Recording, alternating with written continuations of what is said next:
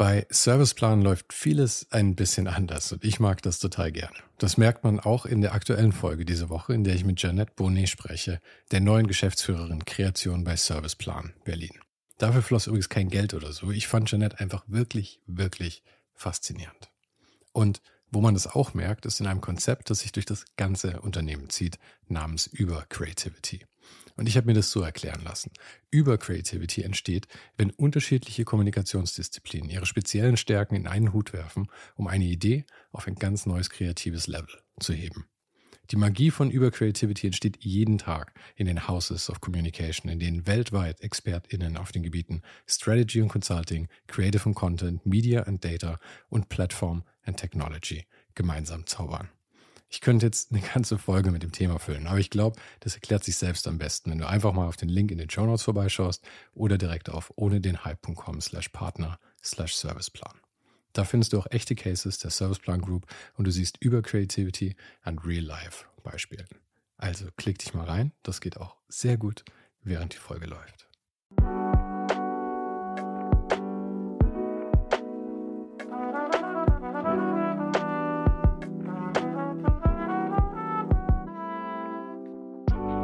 Mein Name ist Sven Saro und du hörst ohne den Hype. Gespräche mit kreativen Menschen aus Design, Kunst, Illustration, Fotografie und Kultur und das eben ganz ohne den Hype, der sie sonst oft umgibt. Wir hatten uns schon vor Monaten verabredet, denn als ich der Lettering-Designerin Chris Kampe das erste Mal geschrieben hatte, war sie gerade dabei, sich für ein paar Monate in ein Writers Retreat auf dem Künstlerhof Schreian zurückzuziehen. Jetzt war sie aber in München zu einer Konferenz, auf der sie auch gesprochen hat, und wir nutzten die Gelegenheit und trafen uns in meiner Heimatstadt. Ich habe ja selten einen Plan für diese Gespräche. Und so starteten wir erstmal mit den Themen Menstruation und Wechseljahre. Nicht ganz mein Spezialgebiet, aber es ging diesmal eh um vieles, von dem ich nur sehr wenig Ahnung habe. Wir sprachen natürlich über ihren Werdegang, aber auch darüber, warum Frauen im Design weniger präsent scheinen und ob wir mit Bildern die Welt nur abbilden oder auch formen.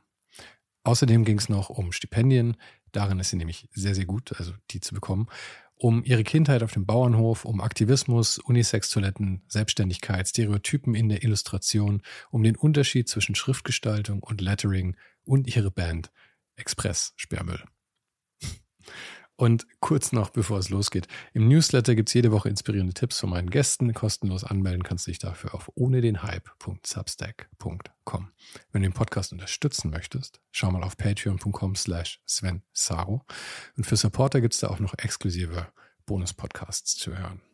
Und ich freue mich sehr, wenn du dir die zwei Sekunden Zeit nimmst, den Podcast jetzt gleich mit fünf Sternen zu bewerten. Ein ganz, ganz kleiner Klick für dich, aber ein ganz großer Klick für ohne den Hype.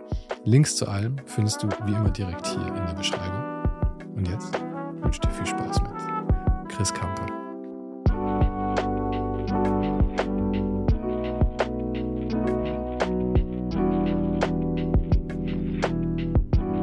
Gab es im Badezimmerschrank so eine Tüte mit so alten Kassengestellen von meinen kleinen, äh, von meinen Geschwistern und ähm, ich war immer voll stolz, dass ich so gute Augen habe. Und dann mhm. eben mit Anfang 30 nach dem Diplom so, scheiße. Ich konnte dann auch im Bahnsteig hatten die Leute immer nur noch so, so Flecken. Aha. Also nee, keine Gesichter mehr. so Punkte. Ähm, du kommst ja quasi gerade erst aus, ähm, aus einem äh, Retreat aus der Pampa, Arsch ja, der Welt, zwischen ja. Hamburg und Berlin, oder? Ja, genau, im Wendland. Also ich, ich weiß gar nicht, ob ich es Retreat nennen würde, aber ja, im Grunde war es sowas, ja. Was war es genau? Naja, also so ein, so ein Artist in Residence-Ding, äh, äh, so eine auf dem Künstlerhof Schreian, das ist äh, eine Stipendienstätte des Landes Niedersachsen und ähm, also drei Monate äh, Schreib, äh, wie, wie nennt man das dann auf Deutsch? Äh, Residenz, nee. also halt so ein Schreibstipendium für drei Monate. Aber deswegen habe ich es auch Retreat genannt, ja. weil mir fiel nicht wirklich ein, wie man sowas auf Deutsch bezeichnen sollte. Aber ja, Retreat ist da, glaube ich, das beste deutsche Wort. Hm, Deutsch. ja, genau. ähm, ja, genau, aber das war schon ja echt ab vom Schuss und, und hatte, glaube ich, auch für mich so eine Funktion von, okay, jetzt mal hier so ein Break. Und als ich da angekommen bin, hat sich das auch angefühlt wie eigentlich wie das erste Mal Pause nach 15 Jahren Rödeln oder so. Mhm. Und ähm, ja, es war dann auch ein bisschen bumpy insgesamt. Aber das hatte auch dann mit dem Schreibprojekt zu tun, was ich da ähm, machen wollte. Und, und für mich war halt äh, das Aufregende auch, dass ähm, es ist halt ein Literaturstipendium äh, vom Land Niedersachsen, also jetzt auch so einigermaßen hoch aufgehängt. Und ähm, es gibt halt diesen Künstlerhof Schreian seit 1979 und da waren auch einige so relativ bekannte Autorinnen und so. Und ähm, ich dachte so, ja, okay, ich bin ja eigentlich Designerin und ich weiß ja noch gar nicht, ob ich, ob ich jetzt wirklich so einen Roman schreiben kann. Und beworben habe ich mich aber ähm, mit den ersten zehn Seiten von dem Roman, den ich so 2019 angefangen habe zu schreiben. Und ähm, das war äh, schon sehr erfreulich, dass das geklappt hat. also. Wir haben davor tatsächlich ja schon mal telefoniert. Ja. Und deine größte Sorge da waren, glaube ich, die, die Mücken. Ja. Wie schlimm war es? Die waren so, die waren wirklich ein Problem. also äh, es war total schön und Landleben.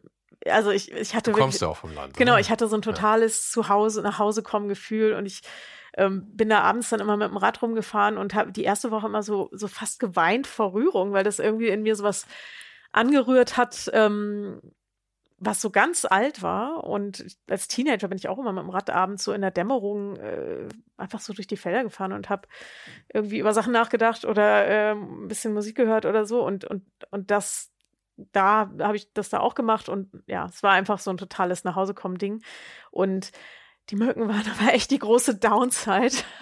die Mücken und das äh, echt zwanghafte Rasenmähen äh, in diesem Dorf. Und ähm, also äh, man konnte, man konnte eigentlich nicht ohne Autan draußen sitzen. Und hm. einmal, einmal habe ich es äh, aus Versehen gemacht, nicht dran gedacht, in, irgendwie in den ersten zwei Wochen. Und dann hatte ich so viele Mückenstiche, dass ich dachte, okay, sind das jetzt Flöhe? Also. Aber es gibt ja so Menschen, die werden einfach mehr malträtiert als andere. Ich zum Beispiel, wenn mir ich, also wenn ich mit meiner Freundin irgendwo bin, kriegt sie am Abend 15 Stiche und ich habe exakt keinen oder vielleicht einen.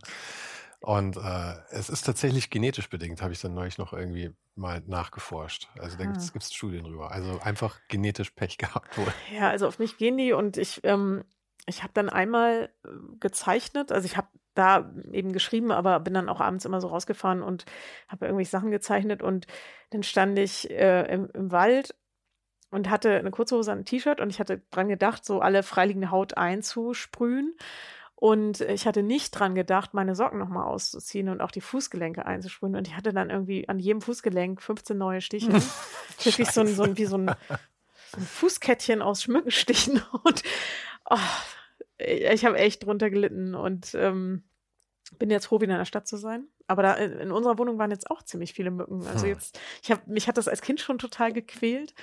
Und jetzt ähm, habe ich wieder so eine Anxiety, wenn da so ein Sirren ist. Bei mir ist das lustigerweise, irgendwann hat sich meine Körperchemie wohl geändert, weil ich wurde als, als Kind und Jugendlicher wurde ich richtig ordentlich malträtiert, auch von Mücken.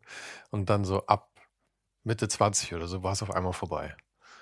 Mhm. Who knows? Vielleicht hast du auch noch Glück. Genau, vielleicht Wechseljahre stehen ja bevor. Also das kann ja sein, dass sich da hormonell noch irgendwas verändert, was die Mücken dann abstößt ja, oder so. Und es ist doch schön, wenn man, wenn man wenigstens einen Grund hat, sich auf die Wechseljahre zu freuen, oder? Ja, also irgendwas, irgendwas äh, habe ich neulich noch gehört, wo ich dachte, ah, das wäre eigentlich schön. Also mal abgesehen davon, dass man sich als Frau ja schon auch freut, wenn man irgendwann seine Tage nicht mehr hat. Also mhm. glaube ich tendenziell.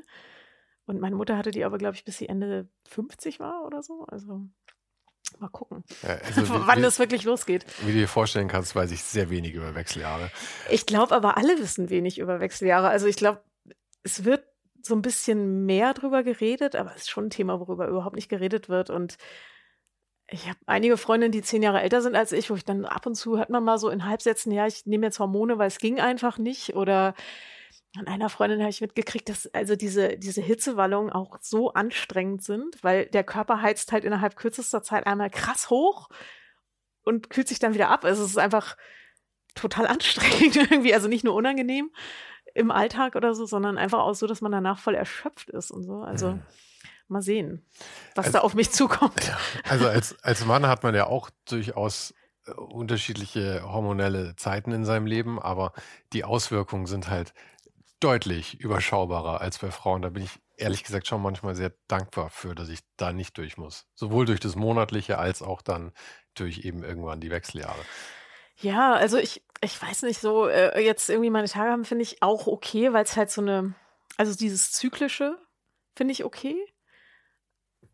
Äh, ich, ich finde schon, dass es so ein anderes in der Zeit sein, weil man halt, es ist halt mhm. nicht so was Lineares irgendwie, sondern es gibt halt so Muster, die sich wiederholen und, und klar ist bei allen Frauen unterschiedlich ausgeprägt, aber äh, ich, ich habe halt zum Beispiel drei Tage, bevor ich meine Tage kriege, bin ich super wütend und, und also so richtig wütend. Und dann gibt äh, je nachdem, was dann gerade im Weg ist, kriegt es halt ab irgendwie. Oder und dann ist halt schon irgendwie so, dass man sagen kann, ja, okay, wahrscheinlich jetzt auch einfach PMS, ne? So, ja. Also es ist auch manchmal irgendwie ganz angenehm, Sachen darüber mhm. erklären zu können und nicht zu denken, so, oh, was, was war das denn jetzt?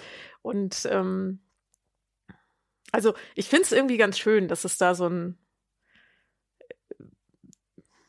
so einen Rhythmus gibt irgendwie von auch Stimmung und und so, dass die Zeit irgendwie strukturiert ist. Und ja klar, die Schmerzen sind nicht cool. Buscopan, top, top Lösung irgendwie.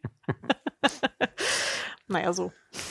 ich, ich weiß jetzt gar nicht, wie ich den Sprung da schaffen soll zur, zur, zur Illustration, aber. Ich finde es aber voll gut, dass wir jetzt erstmal über, über Menstruation reden, weil ich, ähm, als du mich äh, mir geschrieben hast, habe ich geguckt, was ist das und so. Und mein erster Eindruck war, ah, okay, es ist voll die Typensache. Ja. Irgendwie jetzt rein vom. Es sind auch eine Menge Typen dabei. Von der Grafik, genau. Und dann habe ich natürlich als erstes durchgezählt, gesehen, 22 Prozent Frauen. Dachte ich, da geht noch was. 22 Prozent Frauen, hast du es dir In deinen 100, 139, 139 Folgen? Ich weiß es 22 Prozent genau. Frauen. Mhm. Aber ich habe. Nur mal so als kleines Feedback am Anfang. Nee, nee, du, ich, äh, ist ja auch nicht das erste Mal, dass ich das höre. Ist auch nicht das erste Mal, dass ich, dass ich mich selber frage, warum dem so ist. Ähm, hast du eine Ahnung, warum dem, dem so sein könnte? Ich glaube, also ich habe den Eindruck, als Mann muss man sich, manche oder manche Männer müssen sich echt Mühe geben, Frauen auf dem Schirm zu haben. Mhm. Und umgekehrt ist es nicht so. Hm. Also als Frau hast du das, was Männer machen, sowieso auf dem Schirm, weil es halt viel präsenter ist. Und auch ich, wenn ich jetzt eine Konferenz organisiere, hier Berlin Letters, wenn ich nicht aufpasse, habe ich da auch irgendwie drei Viertel männliche Sprecher. Weil es sind auch bei mir natürlich die ersten, die mir einfallen irgendwie. Ja. Und äh, aber das ist ja so ein System, was sich irgendwie gegenseitig oder, oder immer weiter fortsetzt. Und dann muss man an irgendeiner Stelle bewusst sagen, okay, die ist noch nicht so präsent in der Öffentlichkeit, aber ich hole die jetzt trotzdem dahin oder, oder ich gebe dir eine Chance oder so. Und, und ähm, ja, also, und ich glaube, bei Männern, ich habe oft den Eindruck, die merken das gar nicht, wenn sie unter sich sind. So. Und das finde ich schon krass. Also, dass das nicht mal als Defizit wahrgenommen wird. Oder, oder dass irgendwie, ich weiß nicht, ob was fehlt oder, oder ja, dass man unter sich ist. Ich weiß, was du meinst, aber ich mache mir ja auch keine Gedanken darüber, ob ich mit, mit wenn ich im Gespräch bin, ob ich jetzt da gerade mit einem Mann oder einer Frau sitze. Das heißt, warum sollte ich mir vorher darüber Gedanken machen? Ja, und das ist halt, äh, das ist wieder das Ding mit, mit den Privilegien. Ne? Du mhm. hast es nicht nötig, dir Gedanken zu machen. Ja, ja. Natürlich. Und, ähm, und das ist halt, glaube ich, dann der nächste Schritt, irgendwie das einfach präsenter zu haben. Also irgendwie zu sagen, ich mache mir da keine Gedanken drüber, das geht halt nur, weil du ein Mann bist. So. Ja. Und ich glaube, das ist so ähnlich wie mit Rassismus äh, und mit, also mit Sexismus, Rassismus. Das funktioniert ja alles ähnlich. Also in dem Moment, wo man in der privilegierten Position ist, äh, hat man diese toten Winkel irgendwie. Und wenn man da nicht wirklich so aktiv dran arbeitet, ähm, das zu ändern, Sachen in den Blick zu nehmen, dann lebt man eigentlich bequemer auch sogar. Aber ich, die Situation wäre nicht anders, wenn ich, wenn ich eine Frau wäre.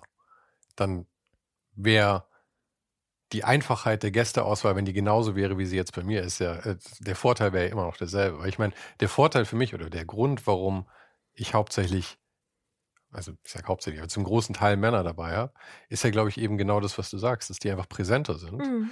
Und mir, ich stolper eben häufiger über Männer als über Frauen. Das heißt, wenn, wenn ich jetzt eine Frau wäre als Sven, Svenja, wenn ich Svenja wäre, Vielleicht brauchst du so eine, so eine Parallelidentität. Parallelidentität. Ich habe ich hab, ich hab manchmal die Sorge, dass ich eh schon zu viele Identitäten in meinem Kopf habe. Ich ja, weiß nicht, okay. ob ich noch eine dazu bauen muss. ähm, Ja, weißt du, was ich meine? Ich, als, als Frau hätte ich ja genau welche exakt derselben Situation. Also ich weiß nicht, ob das ein Privileg jetzt von mir ist, sondern es ist dann eher mein Privileg als Podcasterin. Oder? Als die einladende Person. Ja, ich glaube auch, ich glaube ja auch, auch als Frau muss man sich über sowas nicht Gedanken machen. Das ist ja schon irgendwie, denkt man in so politischen Kategorien oder so? Oder will man das auch wahrnehmen? Also ich kenne auch natürlich Frauen, die sagen, nö, wieso ist doch alles super oder so, oder, mhm. oder die, die, die, da gar nicht so ein Problem sehen. Ich glaube, das äh, ist ja schon, hat mit so einem Grad an politischem Denken vielleicht auch zu tun und und dann aber auch eben jetzt, wo ich, wo ich halt diese, diese Konferenz äh, mitorganisiere, wir haben eine Excel-Tabelle gemacht mit Sprechzeit und da eingetragen, wer kriegt wie viel Sprecherzeit, weil selbst wenn wir irgendwie 50, 50 Frauen Männer einladen, irgendwie machen die Männer dann den Hauptakt Samstagabend. Und also so wer kriegt was und so und und klar, man muss da nicht drauf achten, aber inzwischen ähm, also wenn ich eingeladen werde zu irgendeiner Sache, wo wo nur Männer sind, dann denke ich, entweder ihr seid komplett unreflektiert oder ihr seid super konservativ. Und beides ist für mich dann einfach uninteressant.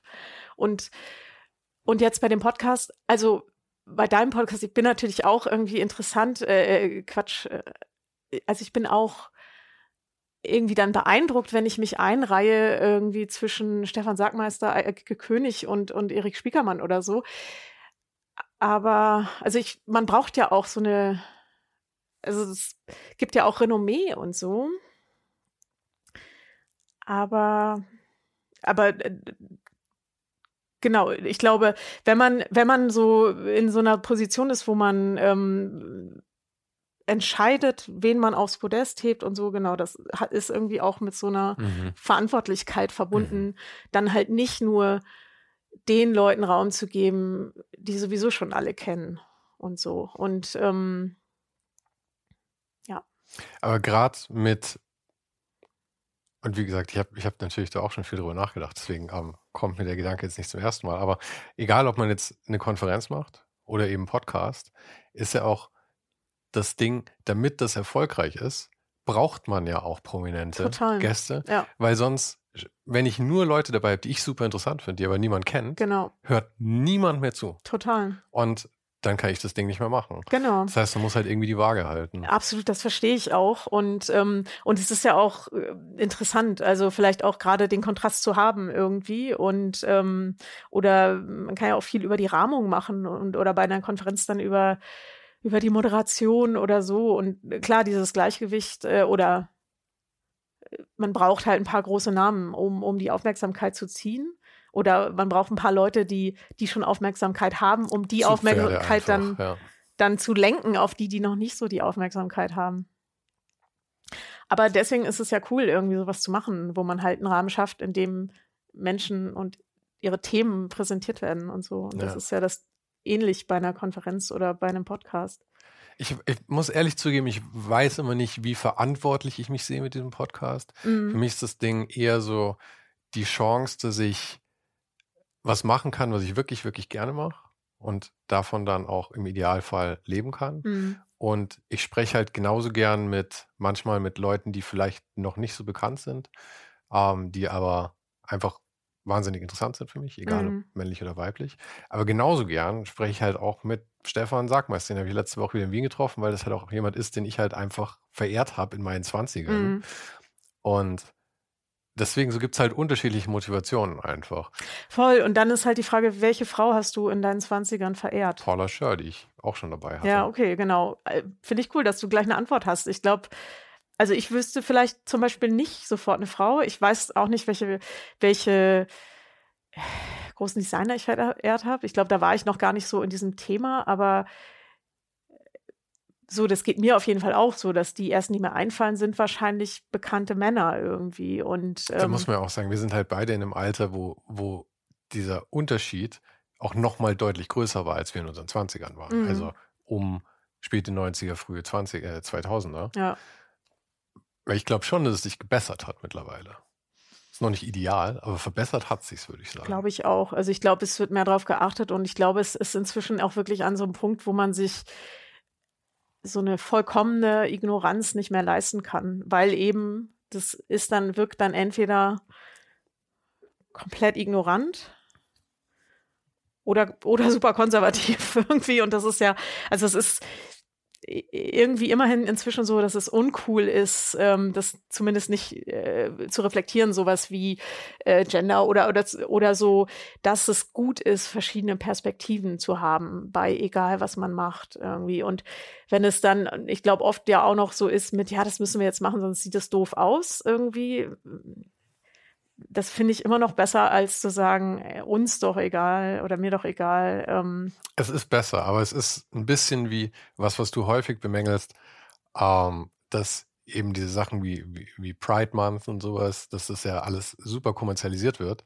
Und der Hauptgrund, warum da, keine Ahnung, sag irgendeine Scheißmarke, Abercrombie und Fitch da irgendwie drauf aufspringt, ist ja nicht, weil die was Gutes tun wollen in der Welt, sondern weil sie da drin kommerzielles Potenzial sehen. Ja, voll. Also es, ist die, es, ist, es führt vielleicht zu einem guten Outcome, aber es ist die falsche Motivation eigentlich. Mhm.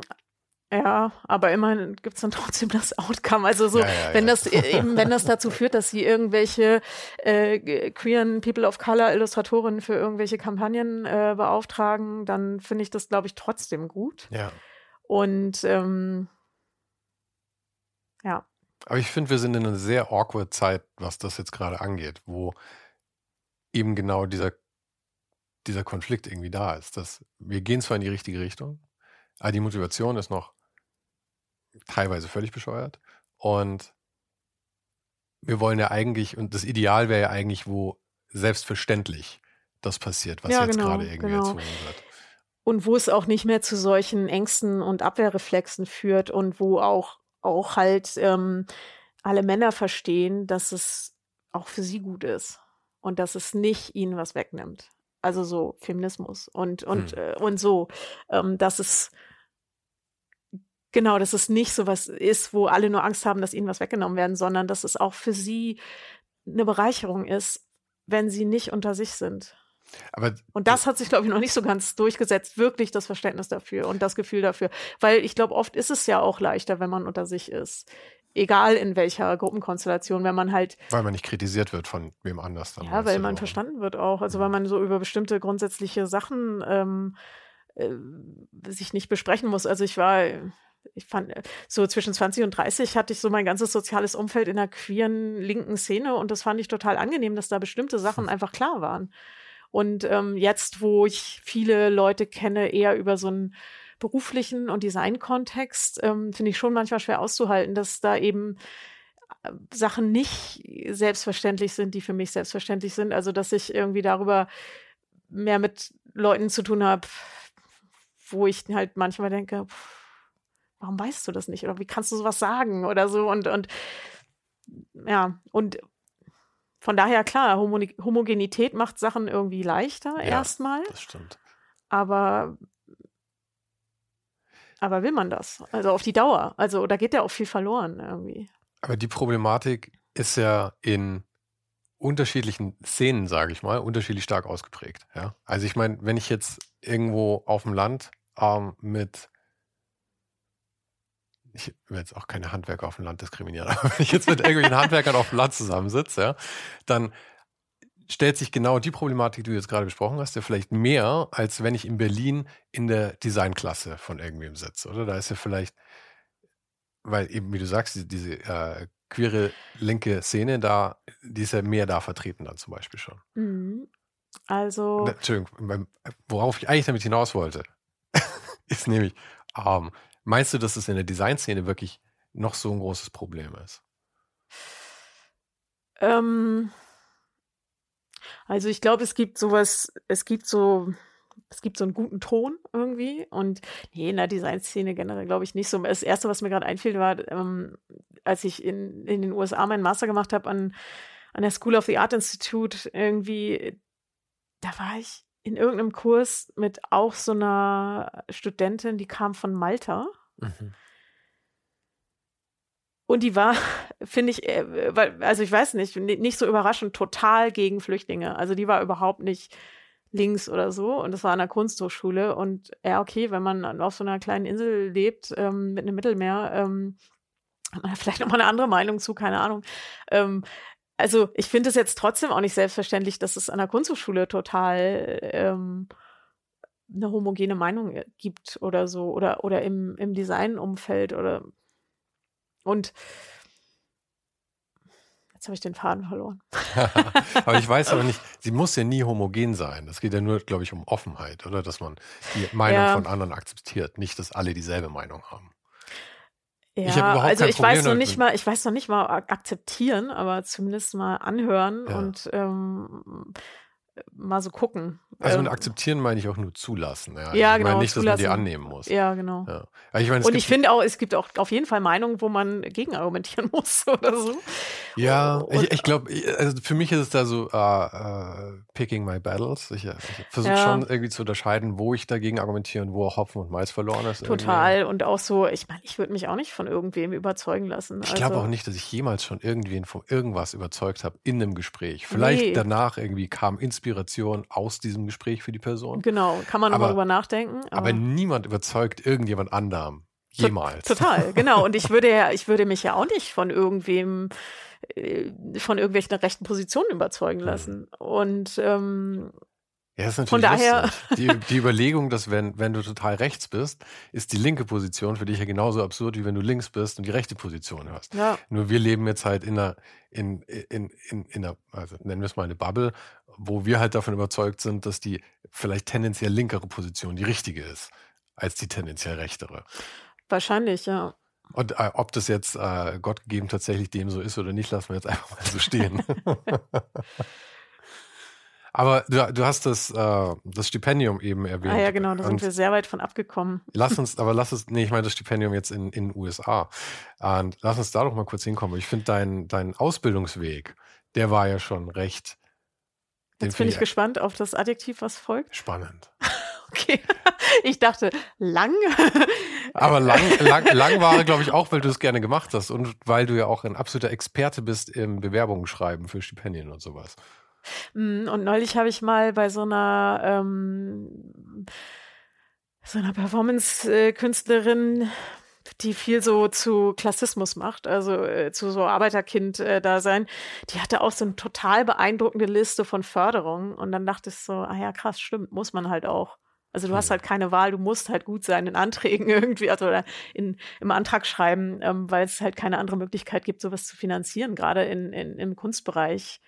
Ähm, wenn man da nicht von vornherein Geld hat, dann ist es halt schwierig irgendwie. Und ähm, Genau, ich habe ich hab einfach immer geguckt, ähm, was gibt es so, kann ich mich bewerben und äh, so dieses eine Finanzierung für für Auslandsaufenthalte oder Projekte haben ist das eine, aber das für mich ist das irgendwie auch so ein so ein Spiel irgendwie. Also kriege ich das hin, das so zu formulieren, dass ich das dann kriege und ähm, ja, ich glaube, die Quote ist so 50-50 dass die Sachen, wo ich mich bewerbe, dass das funktioniert. 50-50. Ich hätte jetzt gedacht, du sagst irgendwie 5% Erfolg oder sowas. 50-50 ist ja der Wahnsinn. Vielleicht bewerbe ich mich nur auf Sachen, die relativ leicht sind, keine Ahnung, oder wo es einfach gut passt. Wo du gut passt. Ja, ja. ja. Ich dachte, es wäre sogar noch besser, aber ist es gar nicht. Um, ähm, aber äh, lass uns doch mal kurz äh, anfangen. Du hast ja angefangen mit dem Studium in Hamburg, oder? Genau, also ich habe ähm, ich hab erst mal eine Ausbildung zur Buchhändlerin gemacht mhm. in, in Walsrode, also in der Kleinstadt, wo ich auch zur Schule gegangen bin. Und dann habe ich. Die ja auch perfekt schlüssig ist, muss man sagen, diese Ausbildung zur Buchhändlerin, wenn man jetzt alles, was du danach Im Nachhinein, ja. ja. Aber, aber ich glaube eher, dass die erste Ausbildung total das prägt, was man dann macht. Äh, das ist zumindest mein Eindruck, das habe ich auch schon öfter bei anderen beobachtet, dass also für Leute, die halt am Anfang so eine Berufsausbildung gemacht haben, das, das prägt total die, die weitere Bewegung irgendwie durchs Leben. Und bei mir war das auch so, weil ich danach dann, ähm, also dann habe ich Illustration studiert und ich habe dann äh, jetzt einfach richtig viel für die Buchbranche gearbeitet, weil das halt die Branche war, die ich eigentlich am besten kannte durch die Ausbildung. Und ähm, Genau, bevor ich die Ausbildung gemacht habe, das war so ein bisschen Zufall, dass ich die gemacht habe. Ich war mit 16 Jahren in den USA und da war ich bei Strands Bookstore in Manhattan. So the world's biggest used bookstore oder so. Also das ist so deren Claim. Und ähm, es ist halt so ein riesiger Laden. Und da haben nur junge Leute gearbeitet. Und ich dachte so, oh, das wäre toll, im Buchladen arbeiten. Oh. Und in Walsrode gab es aber nur zwei Buchhandlungen. Und ich dachte, gut, die werden mir jetzt keinen Job geben. Als 17-jährige Schülerin und deswegen habe ich dann gefragt, irgendwie, ob ich ein Praktikum machen kann. Und äh, dadurch, dass ich in der 11. Klasse in den USA war, hatte ich halt auch so dieses Schülerpraktikum nicht gemacht und dachte, okay, ich frage mal Praktikum. Und dann habe ich in der einen Buchhandlung ein Praktikum gemacht und das war in den Osterferien vom Abi. Und die haben mich dann halt gefragt, willst du nicht eine Ausbildung machen, irgendwie nach einer Woche oder so. Und ja, ich konnte nicht nein. Also ich dachte so, ja, okay, wenn die mich wollen und so. Und, und ich dachte auch, naja, dann kann ich irgendwie noch zweieinhalb Jahre länger bei, mit meinen Großeltern da auf dem Hof leben. Und ähm, genau, dann habe ich das gemacht. Und im Nachhinein ja, voll. Also. warum, warum hast du mit deinen Großeltern zusammengelebt? Also ich komme äh, vom Bauernhof und das war halt noch so dieses Setup mit drei Generationen unter einem Dach. Also Großeltern. Also Eltern. deine Eltern waren auch da. Ja. Ah, okay. Ich dachte, du hättest jetzt nur bei deinen Großeltern. Nee, mein, also mein Vater war da, meine Eltern haben sich getrennt, als ich 13 war und dann bin ich, habe ich da mit meinem Vater und meinen beiden Schwestern und meinen Großeltern gelebt. Und das ist ja, ich glaube manchmal ja auch so, dass die Eltern, die alten Bauern dann so ein Altenteilerhaus kriegen, also so ein quasi so ein Nebengebäude, wo die dann wohnen. Und bei uns war das aber, dass die, die haben halt unten gewohnt, wir haben oben gewohnt. Es gab auch nur eine Küche, also man hat da schon so zusammen gelebt. Und ich habe mich mit meinen Großeltern irgendwie gut verstanden und dachte damals halt schon, wer weiß, wie lange die noch leben. Und dann bleibe ich lieber noch ein bisschen zu Hause. Und ähm, das war auf jeden Fall auch ein, ein Grund für diese Ausbildung. Und irgendwie war das auch ganz gut, weil danach wusste ich dann immerhin, was ich nicht mehr wollte, nämlich von 9 bis 18 Uhr im Laden stehen. Und auch einfach dieses, was Leute immer haben mit so, oh ja, ich, so ein eigenes Café, das wäre toll. Und ich so, ey, letzte, was ich mache, ist mir einen Ort ans Bein zu binden mit Öffnungszeiten, wo ich dann immer sein muss. Hm. Und, Aber ich glaube, das kommt drauf an, wie man da gepolt ist immer. Ich glaube, Leute, manche Leute gehen da auch absolut drin auf. Ja, im Zweifelsfall hat man ja auch Leute, die für 12 Euro das Café machen und man ist nur Besitzer oder so, keine Ahnung.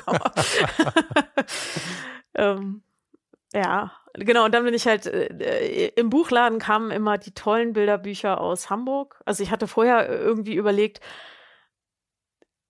Zeichnen oder oder Journalismus. Und während der, dieser Ausbildung Buchhandlung habe ich auch äh, für die Walsroder Zeitung immer so Lokaljournalismus gemacht. Ähm, also ich wollte schon immer schreiben und, ähm, und du hattest auch schon immer viel Eigeninitiative offensichtlich. Weil ich meine, solche Sachen ist ja auch, die musst du ja nicht machen, sondern du hast, du hast dir mehr Aufgaben gesucht letzten Endes. Ah ja, ja, so habe ich es, glaube ich, noch nicht gesehen. Ich, ich dachte immer, mir war halt langweilig in dieser Ausbildung. und ähm, gegenüber von, von der Heinebuchhandlung in Walsrode war die Walsroder Zeitung. Und dann bin ich dann irgendwann nach einem Jahr oder so, so rüber über die Straße in diese Redaktion und habe da irgendwas gestammelt mit, äh, ja, ich mache hier Ausbildung zur Buchhändlerin, kann ich nicht, kann ich nicht Buchtipps schreiben für eure Jugendseite? Hm.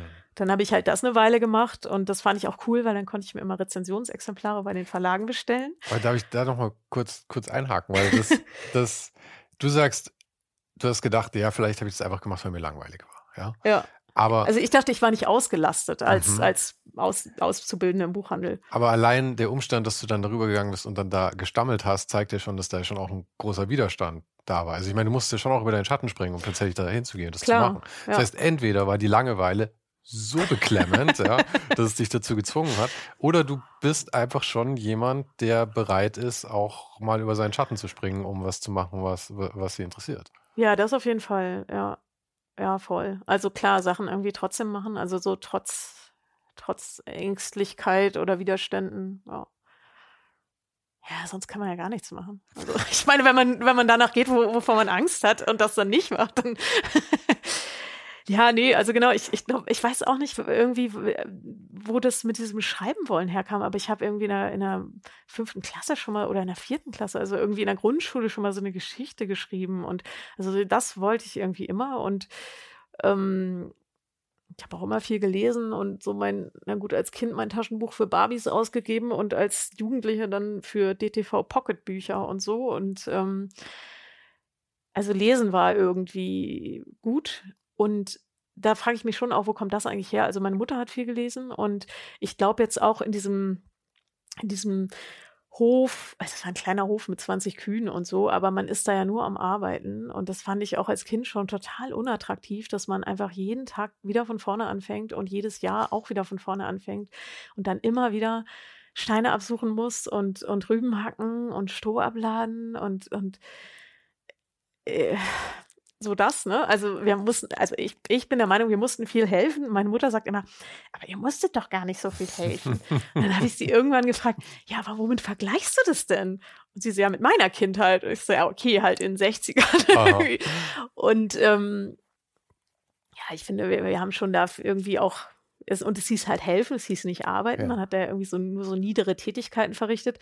Und jetzt, seitdem ich diesen Roman schreibe, in dem es äh, auch um, um halt diesen Hof geht und, und diese Familiengeschichte, ähm, habe ich halt mal so Landwirtschaftszeug recherchiert und Online-Ausgaben von Top Agrar gelesen, also irgendwelchen Landwirtschaftszeitschriften, die es damals schon gab und dachte, ah ja, okay, das ist schon echt interessant. Also so dieses Betriebswirtschaftliche davon. Aber damit hatte ich als, als Kind überhaupt nichts zu tun. Also es war immer nur so dieses stumpfe, Kühe sind ausgebrochen, wir müssen da jetzt sofort hin und wieder reinholen und. Aber das Lustige dabei ist, ich glaube, das ist halt immer so die Prägung, die man früh mitbekommt, ja, weil, und man will vielleicht immer genau das andere dann. Ja, du hast das eben damals mitbekommen, ich bin mehr oder weniger Stadtkind. Mhm. Ähm, ich habe das immer total romantisiert, sowas. Ja, ja für, voll. Mich, für mich ist das auch heute, wenn ich darüber nachdenke, und ich meine, umso älter ich werde, umso mehr habe ich das Bedürfnis, aus der Stadt rauszukommen. Ich finde das alles hier furchtbar irgendwie mittlerweile und die Vorstellung, auch so eine so ein, ja, so ein Job auf dem Bauernhof, ja. Also vor allem, wenn es dein eigenes ist und du sagst, jeden Tag derselbe Trott und jedes Jahr derselbe Trott. Aber für mich ist es irgendwie ja, aber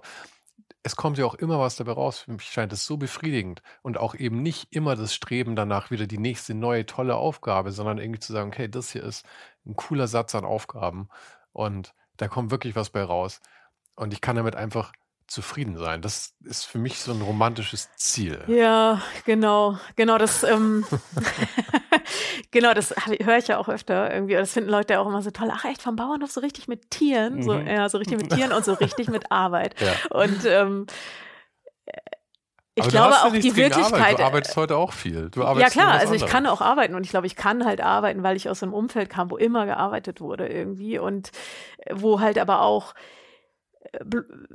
nicht jaulig sein, oberste Maxime war und auch so, die Kühe musst du halt melken, egal wie es dir geht. Und ähm, das sind ja auch so, so Prägungen äh, und dann also so ein, so ein protestantisch-bäuerlicher Arbeitsethos irgendwie. Klar, da bist du halt nur am Rödeln und ähm, also, aber ich kenne so diese, dieses romantisierte Bild und ich glaube, das hat ja super wenig auch mit Landwirtschaft heute zu tun. Also, und das ja, war das, auch interessant jetzt da in diesen drei Monaten auf dem Land. Ähm, erstens, es haben da zwar total viele einen Bezug zur Landwirtschaft, weil ihre Eltern oder so das noch gemacht haben oder weil sie im Nebenerwerb noch da 13 Hektar bewirtschaften oder so. Aber es gibt ja nur noch relativ wenig Landwirte. Also das hatte ich auch recherchiert, irgendwie in, so direkt nach dem Krieg haben ungefähr 25 Prozent der Bevölkerung in der Landwirtschaft gearbeitet und jetzt sind es noch zwei oder drei Prozent. Also es ist ja auch so ein wahnsinniger Bedeutungsverlust äh, dieser gesellschaftlichen Gruppe irgendwie und das kann ich schon verstehen, dass die sich nicht gesehen fühlen so und ähm, wobei die die Wahrnehmung von ich sage jetzt mal Bauern hat sich ja auch massiv geändert. Also zumindest hier in Bayern, ja, glaube ich. Mhm. Weil früher war irgendwie, ba Bauern sind halt Leute, die arbeiten auf dem Land. Das ist irgendwie ein niedriger Job so ungefähr, ja. Heute hingegen heißt Bauer, du bist Großgrundbesitzer und du bist mhm. stinkreich. Ja, und ich glaube aber dieses, ähm, ich glaube, es gab schon immer irgendwie verschiedene Arten von Bauern irgendwie und, und es gab ja auch schon immer Großgrundbesitzer, äh, irgendwie gerade so in, in, weiß ich nicht, Mecklenburg-Vorpommern oder so, ähm, vor dem Zweiten Weltkrieg. Also, äh, und ich glaube schon auch, dass Bauern auf dem Land, die hatten ja viel zu sagen. Die hatten ja, die hatten ja Einfluss. Also ich habe neulich dieses ähm, Buch gelesen, ich habe den Autor vergessen, aber das hat gerade einen Sachbuchpreis gekriegt, ähm, ein Hof und elf Geschwister. Und ähm, das ist von so einem Historiker, der mit elf Geschwistern im Münsterland auf einem Hof aufgewachsen ist. Ich glaube im Münsterland. Und ähm, die Geschwister haben so eine Altersspanne von, ich glaube, fast 20 Jahren oder so. Und dadurch haben halt die, die Erstgeborenen noch ganz anders, sind noch ganz anders aufgewachsen als die Jüngeren und so. Und, und die, die älteren Geschwister, die durften zum Beispiel also der Hof lag außerhalb von der eigentlichen Ortschaft und die älteren Geschwister durften nicht ins Dorf gehen und mit den Kindern spielen, weil die Kinder, die da waren, das waren halt Flüchtlingskinder. Und ähm, so, also die waren schon ja gesellschaftlich eine angesehene Gruppe irgendwie. und ähm, das ist ja jetzt nicht mehr so. Also Aber ja, wie gesagt, das war jetzt in diesen drei Monaten im Wendland irgendwie ganz interessant, das zu sehen, wie wenig das dann sind, aber dann teilweise auch, also ich, ich habe halt öfter, es war jetzt auch gerade Sommer und Erntezeit und dann äh, ist da auch ein, einiges an Gemüseanbau und diese riesigen Maschinen, mit denen da irgendwie Zwiebeln ausgekriegt werden und ähm, auf denen dann halt sechs Leute ähm, aus Polen und Bulgarien stehen, äh, die, die halt am Band da irgendwelche Steine und, und kaputte Zwiebeln aussortieren. Also ich fand es wahnsinnig beeindruckend und damit habe ich ja auch überhaupt nichts zu tun. Oder also ich bin, meine Idee von Landwirtschaft ist halt auch aus den 80ern und mhm. äh, von Heute einem halt kleinen. Halt Industrie eigentlich. Genau, ja. genau. Und das, was ich kenne, ist so bäuerlich Landwirtschaft mit ja. Kühen und Schweinen und, und ein paar Bullen und, ja. und so. Und von daher ähm, ist es auch totale Vergangenheit und überhaupt nicht mehr aktuell. Und ich bin irgendwie jetzt immer ganz baff, wenn ich das so mitkriege, wie Höfe sich, weiß ich nicht, auf Instagram ähm, präsentieren oder also was es halt jetzt alles gibt an, an Modernität da drin auch und ja auch geben muss, weil ich glaube, so dieser, dieser Druck, wenn man davon wirklich leben muss, ist Wahnsinn. Ja, und auch das, tatsächlich die Auflagen. Das also. finanziell tatsächlich irgendwie sustainable zu machen, ist bestimmt heute extrem schwierig geworden. Ja, also ich glaube, es war aber auch schon immer irgendwie ein Struggle mit, mit irgendwelchen politischen Vorgaben mhm. und so. Und ja. Aber jetzt kommen wir mal von der Landwirtschaft äh, wieder zu dir zurück. Ja, genau. uh, du warst ja auch in Paris, warst du auch noch eine Zeit lang, oder? Genau, ich hatte halt zwischen, äh, zwischen 16 und Anfang 30 so einen Rhythmus von alle fünf Jahre äh, für ein Jahr weg oder so. Und also ich war mit 16 Jahren in den USA, mit 21 nach dieser Buchhandelsausbildung ein halbes Jahr in Paris, dann wie 25. Das, wie hat das finanziell geklappt? Ähm, also mit da bei dem ersten halben Jahr in Paris, das, äh, da hatte ich ein Stipendium. also ich hatte immer Stipendien ähm, mhm. und, und ich habe gearbeitet. Ich habe irgendwie nie Geld bekommen und ähm, also da hatte ich ein Stipendium vom Börsenverein des deutschen Buchhandels. Die hatten irgendwie so einen deutsch-französischen Praktikantenaustausch äh, für Buchhändlerinnen und Verlagskaufleute. Und dann habe ich halt so vier Monate in so einer Buchhandlung in einem Vorort von Paris gearbeitet. Sprichst du Französisch? Ähm, ja, also es ist schon rostig inzwischen. Aber damals gut genug, um da zu arbeiten. Am Anfang überhaupt nicht. Aber, aber es hat halt dann was gebracht, da im Laden zu mhm. stehen und die Leute haben angenommen, ich kann Französisch. Mhm. Und, und das Fiese war dann aber auch, dass also die wenigen Autoren, die ich hätte kennen können, die amerikanischen, die haben sie dann halt auf Französisch ausgesprochen, so dass ich sie auch nicht ähm, verstanden habe. Und ich habe dann viel so Wareneingang gemacht, wo ich nicht so viel Kundenkontakt mhm. hatte. Und ähm, ich hatte dann aber auch eine französische Freundin und die hat kein Deutsch und kein Englisch gesprochen. Das hat auch sehr, sehr zum Sprachvermögen beigetragen am Ende. Und ähm, ja. Und jetzt sage ich immer, äh, mon, mon français est très rouillé. Das heißt, mein Französisch ist sehr eingerostet und das beeindruckt die Franzosen dann immer so, dass sie doch denken, ich kann sehr gut Französisch. Aber das ist bei Franzosen immer das Problem, habe ich festgestellt. Wenn man ihnen den kleinen Finger gibt, sprachlich, dann, dann wollen sie gleich den ganzen Arm immer. ja, also ich, naja, inzwischen ja, ich habe eigentlich selten Gelegenheit, das zu sprechen. Aber ja, da habe ich eben ein halbes Jahr gelebt und dann noch ein Jahr ähm, studiert. Illustration auch und ähm, ja, dann konnte ich schon, schon Französisch. Und ähm, genau, und das zweite Jahr, da hatte ich, also dieses, dieses Austauschjahr im Studium, da hatte ich auch irgendwie zwei Stipendien und ich habe halt BAföG gekriegt, ich habe gearbeitet und so. Ja, das ging schon, aber es war schon immer über halt so, okay, wo gibt es Finanzierung? Ach, dann bewerbe ich mich da und, und eben so, ah, mal gucken, ob es klappt. Und also ich habe es irgendwie viel auch so sportlich gesehen. Aber ich hätte die Sachen sonst auch nicht machen können. Und dann, also genau, mit 16, mit 21, mit 25 und dann mit 30 bin ich für zwei Jahre in die USA gegangen mit so einem Fulbright-Stipendium und das ist in den USA ja wirklich super angesehen. Also die denken immer, wenn man Fulbright hatte, dann kriegt man als nächstes den, den Nobelpreis. Ähm, Pulitzer, automatisch. Ja, genau so.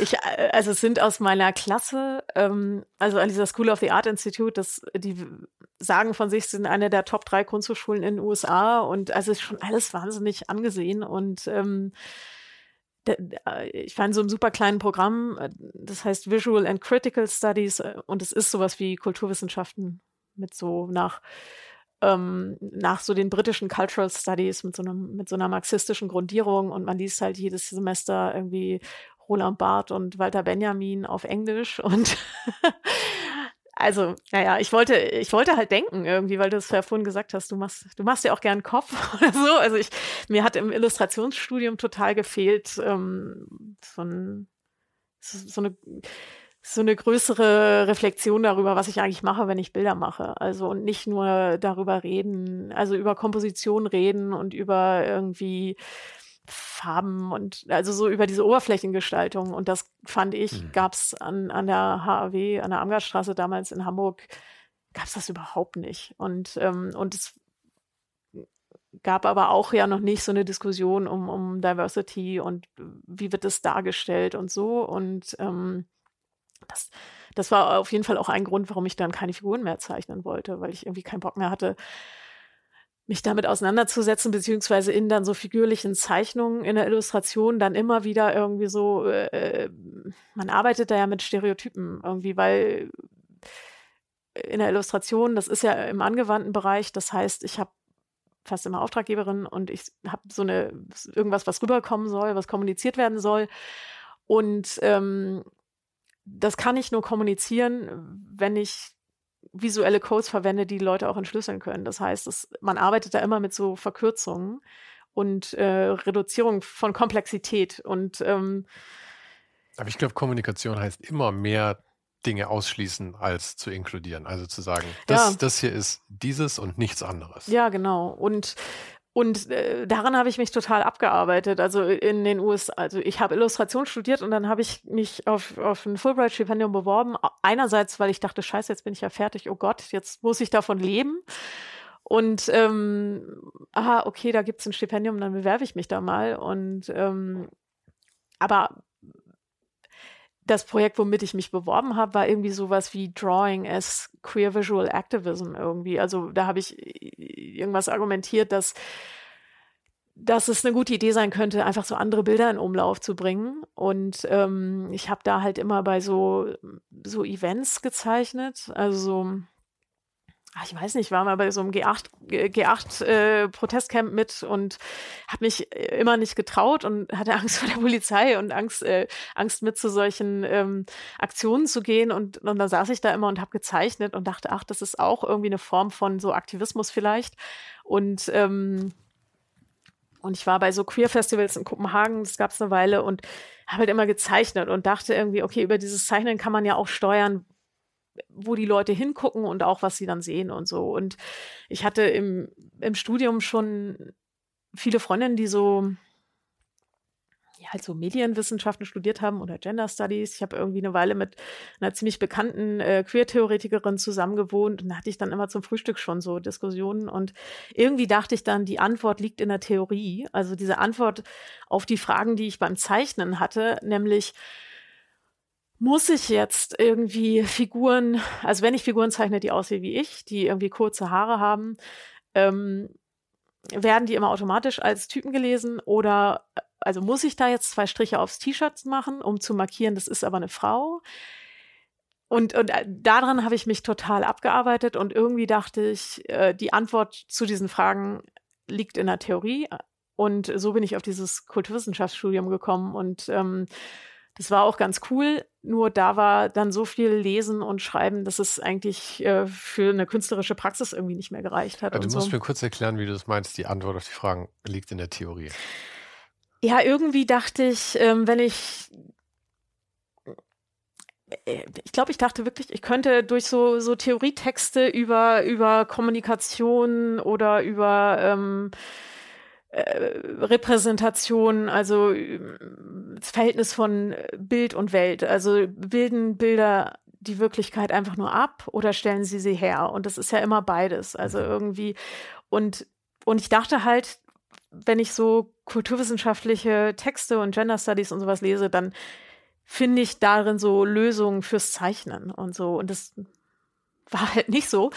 das heißt, du hast eigentlich danach gesucht, dass du dir selber klarer wirst darüber, was, was du damit eigentlich bewirkst. Also wie ich, wie ich, wie ich da drin arbeiten kann und es offen halten oder wie ich da drin arbeiten kann, ohne immer wieder so, so Stereotypen zu zementieren, die mich selber im Alltag ja auch be behindern irgendwie. Also so im Grunde war die, die Situation, ich habe Figuren gezeichnet, die aussahen wie ich und, und die Leute haben gesagt, ah cool, aber ist das ein Junge oder ein Mädchen? Und, und ich dachte, es ist eine Linie. So, und was du darin siehst, das kann ich halt nicht steuern irgendwie. Ja, ja. Genauso wie ich, also inzwischen ist es seltener, aber, aber wie ich auch immer wieder als, als Mann adressiert werde, also junger Mann oder, oder irgendwie, ich, ich wurde letztes Jahr zweimal ähm, in Museen haben so Wärter versucht, mich äh, zu verhindern, dass ich auf Frauen, dass ich aufs Frauenklo gehe. Und äh, Wärter, ich glaube, Wärter ist übrigens nicht das richtige Wort. Naja, so, äh, ja, Museumswärter. Ja. also so Aufsichtspersonal. Ja, ja, und ähm, kam, also halt, einmal in Köln irgendwie kam, kam der Typ irgendwie meiner Freundin hinterhergelaufen und, und meinte so, er ist Männerklos auf der anderen Seite. Und ähm, und einmal sind wir zusammen aufs Klo gegangen und ich glaube, die dachten, ja, zwei Männer gehen aufs Frauenklo. Und, und, und das ist aber so, ja, was du siehst, das habe ich nicht in der Hand irgendwie. Und dann dachte ich aber da im Studium auch, vielleicht ist es möglich, einfach so andere Bilder in Umlauf zu bringen. Und heute würde ich sagen, damit war ich halt 15 Jahre zu früh dran. Dafür gab es noch gar nicht so ein, so ein Umfeld. Und wenn ich dabei geblieben wäre, ähm, hätte es das wahrscheinlich irgendwann gegeben. Ich denke, inzwischen gibt es das ja. Ähm, so, eine, so eine Auseinandersetzung über, was wird wie dargestellt. Und damals habe ich das zumindest nicht gefunden und ähm, habe dann damit aufgehört und, und dachte so, ja, okay, dann, also ich habe diesen, diesen Master in den USA gemacht über tatsächlich Genderdarstellung in der Illustration irgendwie und ähm, und danach habe ich aufgehört, Figuren zu zeichnen. Aber können wir über die Situation mit dem äh, mit der Museumstoilette noch mal kurz ja. sprechen? Weil ich versuchte, ich denke da selber gerade einfach nur laut drüber nach, ja. Also verzeih mir wenn ich blöde Sachen sage. Aber man muss ja auch mal blöde Sachen sagen dürfen. Ähm, weil die, also ich würde sagen, das ultimative Ziel wäre ja eigentlich, dass wir in einer Welt leben, wo wir einfach Unisex-Toiletten haben können und fertig. Ja? ja. Eine Toilette für alle. Ähm, und warum haben wir die nicht? Warum haben wir überhaupt getrennte Toiletten? Zum Schutz der Frauen oder? Keine Ahnung. also Ehrlich gesagt, also Toilette ist ja ein Riesenthema, ähm, gerade für ähm, so im Zusammenhang mit, mit Transrechten und so. Ich, ich bin da auch nicht so drin, aber es ist wirklich so ein klassisch queer-Trans-Thema, weil das natürlich immer ein Problem macht. Und ich, äh, ich, ich, also so, ich bin dann nicht trans und ähm, ich habe dieses Problem gar nicht so massiv. So, ich, ich habe nicht die Situation, dass ich auf ein Klo gehen muss, wo, ähm, wo mich wirklich Gefahr laufe, angegriffen zu werden oder so und ähm, oder achtkantig rausfliege, weil die Leute mich als als Typ sehen irgendwie. Äh, aber also ich, ich bin da auch nicht so so total drin irgendwie. Aber keine Ahnung, warum es getrennte Toiletten gibt. Gibt es ja inzwischen an, an vielen Orten auch nicht mehr.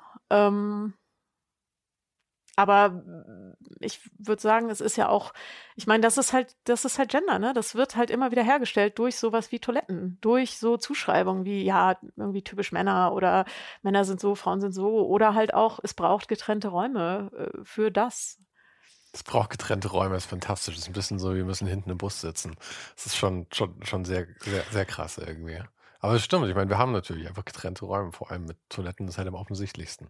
Ja, genau. Und ähm, äh, also ich bin mir sicher, da gibt es äh, Bücher und Abhandlungen und äh, Untersuchungen zu, ähm, seit wann es das gibt und so. Ich kenne die alle nicht. Ähm, aber auf, je auf jeden Fall ist das eine Facette von, wie, wie Gender hergestellt wird, als bedeutsam. Also es müsste ja nicht die Bedeutung haben. Also ich, hat es aber. Und, und das ist aber ja nicht weil Männer so sind und Frauen sind so, sondern weil das, weil das halt gesellschaftlich produziert wird und die Bedeutung, die es hat.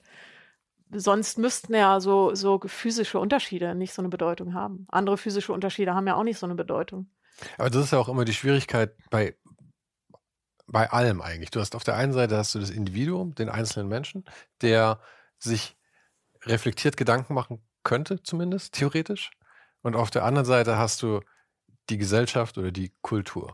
Und die Kultur selbst kann sich ja keine Gedanken machen, weil die ist ja einfach nur das Konglomerat einzelner Menschen. Das heißt, eigentlich ist ja Veränderung in der Gesellschaft nur eine Massenbewegung in Individuen, oder?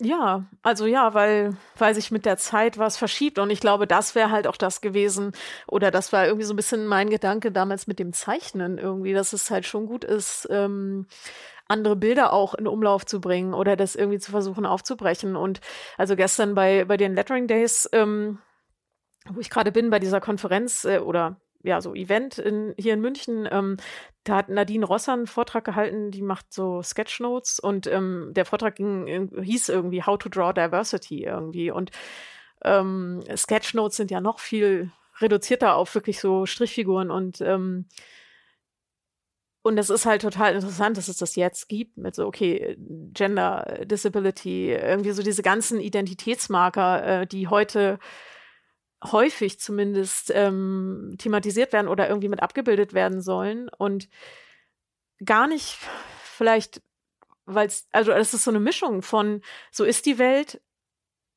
also es ist immer so ein, einerseits bildet es das ab und andererseits ähm, stellt es das eben auch her und sagt so, wir wollen das mit in den Blick nehmen. Und ja, dann ist es halt äh, ein bisschen idealisiert, wenn in jeder Zeichnung irgendwie alle Hautfarben und, und äh, alle möglichen ähm, Identitätsmarker mit vertreten sind. Aber das wollen wir halt auch haben, weil lange genug hatten wir es nicht oder lange genug wurde das nicht mit äh, in den Blick genommen und auch nicht mit bedacht. Und ähm, ja. Das ist halt natürlich auch eine sehr starke Gegenbewegung dann einfach. Also, ich meine, es wäre ja auch, es ist ja rein statistisch gesehen nicht realistisch, auf jedem Foto von jedem Kontinent eine Person zu haben. Nee, voll. Voll. Aber genauso ist es ähm, auch äh, statistisch unrealistisch gewesen, dass es nur äh, überwiegend Männer und alle sind weiß gab. Also, ja. und das gab es halt Jahrhunderte vorher. Also so, vorher waren alle Abbildungen so, war genauso unrealistisch. Ja. Also von daher, ähm, äh, das finde ich irgendwie nicht so ein Argument. Nee, nee, nee. Beziehungsweise, kein, ich glaube, es wird sich irgendwann einpendeln und irgendwann. Es soll auch kein Argument sein. Im Gegenteil, ich meine eher deswegen, das Pendel muss ja immer ein bisschen überschwingen letzten Endes. Ja, ja. genau. Und, und, und ähm, vielleicht gibt es dann irgendwann so einen Punkt, wo es kein Thema mehr ist oder wo, wo das halt nicht mehr so auffällt. Und ähm, ja. Und das ist ja auch, ich habe neulich erst ein Newsletter gelesen von Gabriele Fischer vom Brand 1, die hat einen exzellenten Newsletter.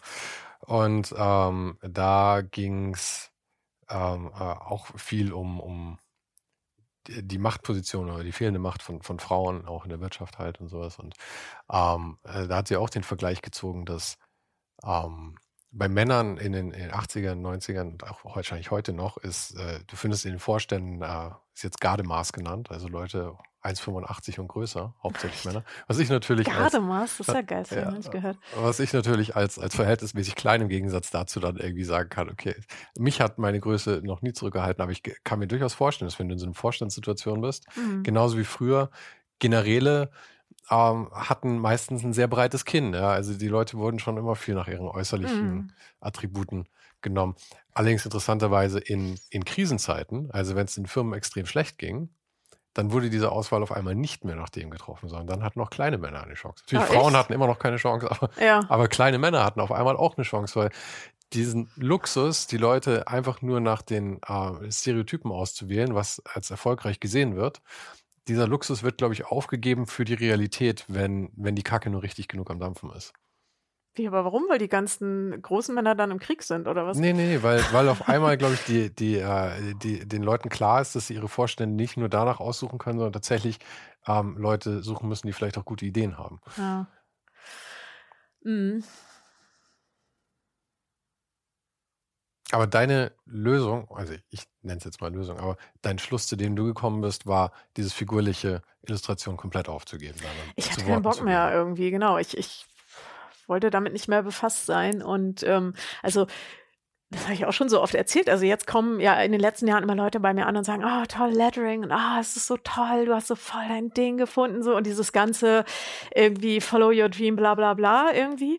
Und ähm, Follow Your Dream, bla bla bla, finde ich gut. Ach